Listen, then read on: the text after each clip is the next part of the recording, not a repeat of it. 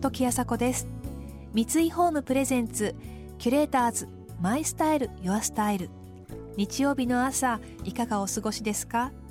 この番組はミュージシャンデザイナー作家俳優職人などなど異なるフィールドを舞台に活躍する2人がランデブー。情報があふれる今確かな審美眼を持つキュレーターたちが上質な暮らしに合うアイディアや生き方をシェアしてくれます。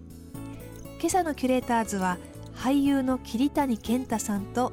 映画監督の荻上直子さん。昨日から公開になった荻上監督の最新作「彼らが本気で編む時は」にご出演されている桐谷さん。この映画はお二人にとって今までの自分を打ち破る新境地となる作品となったそうです。そこで今朝はこの映画がお二人をそれぞれ俳優としてそして監督としてどう成長させたのかじっくりとお聞きしていきます。三井ホームプレゼンツキュレーターズマイスタイルユアスタイル。この番組はオーダーメイドの喜び三井ホームの提供でお送りします。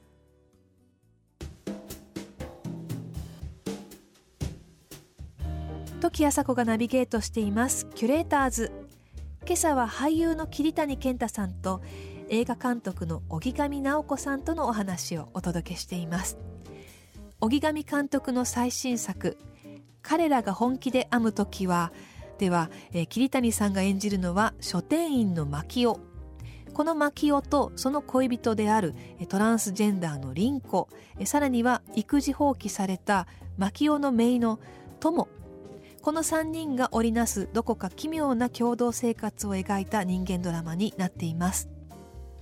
近年セクシャルマイノリティに急激に関心が高まっているとは言ってもまだまだ偏見があったり演じる側としても初めての役どころということで桐谷さんは自分でリサーチをする以外にも凛子役を演じた生田斗真さんと密にコミュニケーションをとってキャラクターを作り上げ取り組んでいったそうです。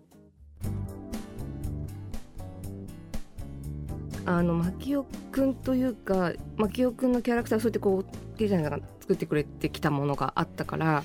でだんだんこう私自身も見えた感じがしたので、はい、最初の方にこう今回はあの生田斗真というか、まあ、凛子さんを支えてあげてねっていうふうに、うん、うん、そこにもう徹してぐらいの。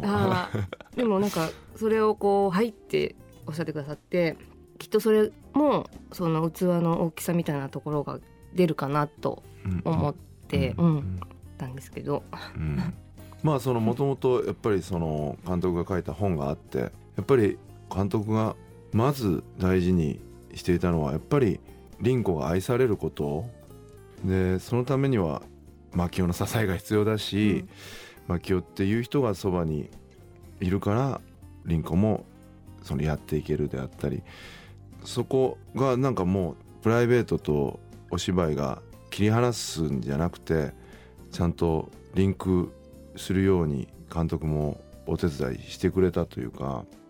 やっぱりトーマも最初はね立ち方とかね座り方、うん、手の出し方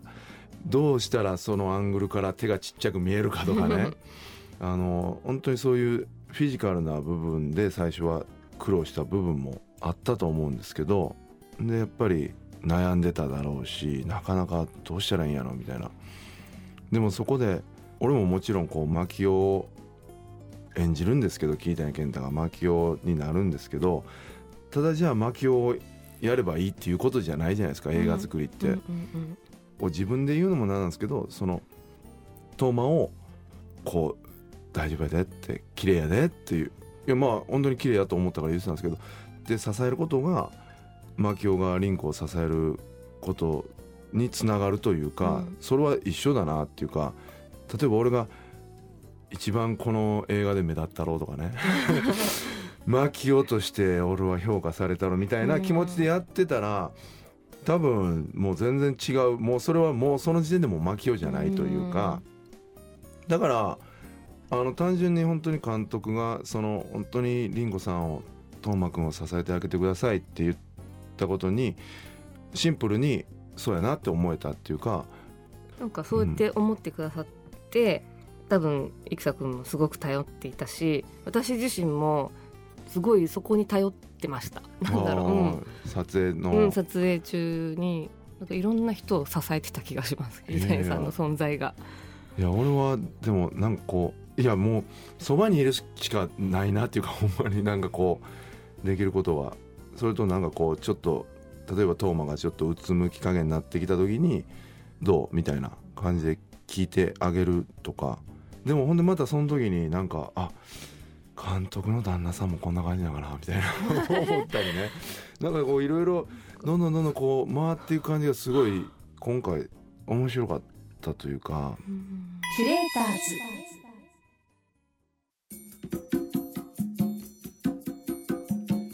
時あさこがナビゲートしています。キュレーターズ。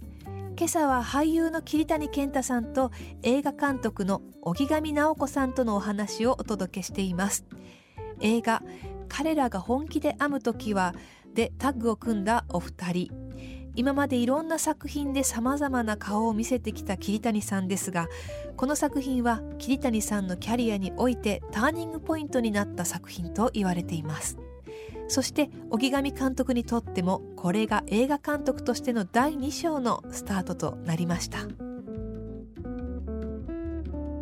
俺はだからその20代の時に監督がおっしゃるその声がでかい役とか熱い役っていうのは ほんまになんかなんだろう。自分が目立てればいいみたいなところはあったんです正直。やっぱりもちろん作品が良くなるには自分が目立てばなるやんっていうような考え方。自分が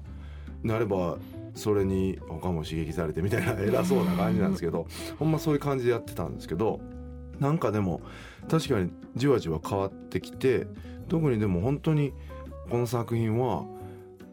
なんだろう。これはなんかこう変な風に捉えられたくないんですけど監督に初めてお会いした時にあのもう本当に命かけてますっておっしゃったんですよ。もうこれオリジナルでやるためにはいいものを作らないと私はもう後がないっていうことをおっしゃった時にすごい気持ちいい人だなと思ったんですよね。思ったことをまあその時からやっやっぱ言ってたんですね今思えば。でもその時になんかあ監督とトーマがこういい感じになればいいなっていうええもちろん自分も評価としてもらえたらそれは嬉しいんですけどなんか自分が目立ってどうっていうよりはちょっとこの人たちのためにみたいな感覚がだから初めてな感じかもしれないですね。だからなんかこう余計な欲がなかったっていうかそういう意味で言ってもなんかこうマキオになったかもしれないっていうか、マキオもそういう欲がないっていうかそのリンゴさんと入れたらいい、リンゴさんみたいな美しい人に会ったことが自分の人生の宝だって本当に心から思えてるような人だから、なんかでも監督のなんかこう映画の撮り方がすごく俺はああ映画撮ってるなっていう感じがすごいしたし なんだろうすごいまあ女の人の方がね男勝りっていうぐらいあってやっぱりなんかこう根性がすごいっていうかやっぱりなんだろうなでもそう5年ぶりだったんですよ、はい。でその間、まあ、出産したりとか、はい。あと1年間アメリカに行ったりとかしててで帰ってきてなかなかこう企画がうまくいかなくて、書いては潰れて書いては潰れてしまってみたいな感じなことがすごくあって、ちょっと一時期スランプにも陥りうん、でもこうまた書いてうん。これが成立しやっとうん。やっと撮れるって、うん。もうずっと撮りたかった映画撮りたくて撮りたくてしょうがなかったのに、やっと撮れるってうん。なって、だからすごい本当にやっぱ失敗できないと思ったししかもね生田斗真におっぱいまでつけさせて。でもそれは思ったこと言いますよね。それはそうだから5年も準備をしていろいろあった思いの中でそれはちょっとちゃうなって思ってるのにまあでも、うん、言わんとこって思う方がおかしいですよね、それはそう。だから確かに役者もそこの責任を背負ってもういって当たり前な職業なわけですよ。それは思ったこと言いますよね。うん監督さんはねそらはそらそう。生田さんにも言われたんだけどすごい前のめりだったってなんかすごく、うん言われて、うん。えーってまあうんそうだったかもなってうん。思います。やっぱり本当に攻めの姿勢うもうん。最後まで取ってやろうと思ってたし、うん。もう本当に勝負うんのつもりで、うん。あの本当にまあ今まで癒し系とか緩い映画とか言われたものを全部もう排除してやろうと思ったし、うん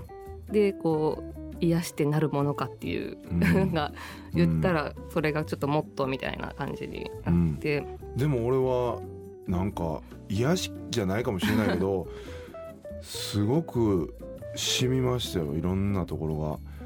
決して分かりやすく泣かそうとするシーンっていうのじゃないのに俺はね5回ぐらい泣いたね。え5か5箇所ぐらい5箇所っていう言い方もあれだけど泣く場所があったっていうか、えめっちゃいい作品になってると思えてこんなになんかなかなか自分が出てる作品で客観的に1回目から見れたのはなかなか珍しいっていうか、うん。はい、なんかそう、うん、天の弱なのでうん。こう感動するシーンでな泣けみたいなのうん。嫌なんですよね。あもうそういうの分かります。なんか監督を見てると。そういう感じではしたくないんですよね。そうで。すね。こう、うん。カット割って音楽盛り上がるのつけてとか、自分が恥ずかしくなっちゃうんですようんうね。んうん。だからあ俺ここで泣くんやっていう感じのとこですごい泣いてしまったりとか絵になった時の絵力の強さというか空気をすごい取る人なんだなと思いましたしなんかまあそこはもちろんねあのキャメラマンさんたちの愛もあってねねやっぱそれも大きいですよね大きかったですね。なんかすごい信頼してうん、荻上組でやってるんだっていうのをすごい感じれたしすごい素晴らしい映画だと俺は自分で出ながら思いますあよ。ありがとうございます。よかった。はい、本当にキュレーターズ時あさこがナビゲートしてきました三井ホームプレゼンツキュレーターズマイスタイルユアスタイル今朝のキュレーターズは俳優の桐谷健太さんと映画監督の荻上直子さんでした。映画彼らが本気で編む時はは昨日から全国ロードショー中です。桐谷さんも思わぬところで泣いてしまったとおっしゃっていましたけれども私もこの映画を見てですねあの自分がこういうシーンで泣くんだって思ってそして初めて自分のことを知るというような そういう己を教えてくれるような映画だなと思いました。特に泣かせるぞみたいなシーンそういうところではなくてほのぼのとした家族の愛情が垣間見えたりとか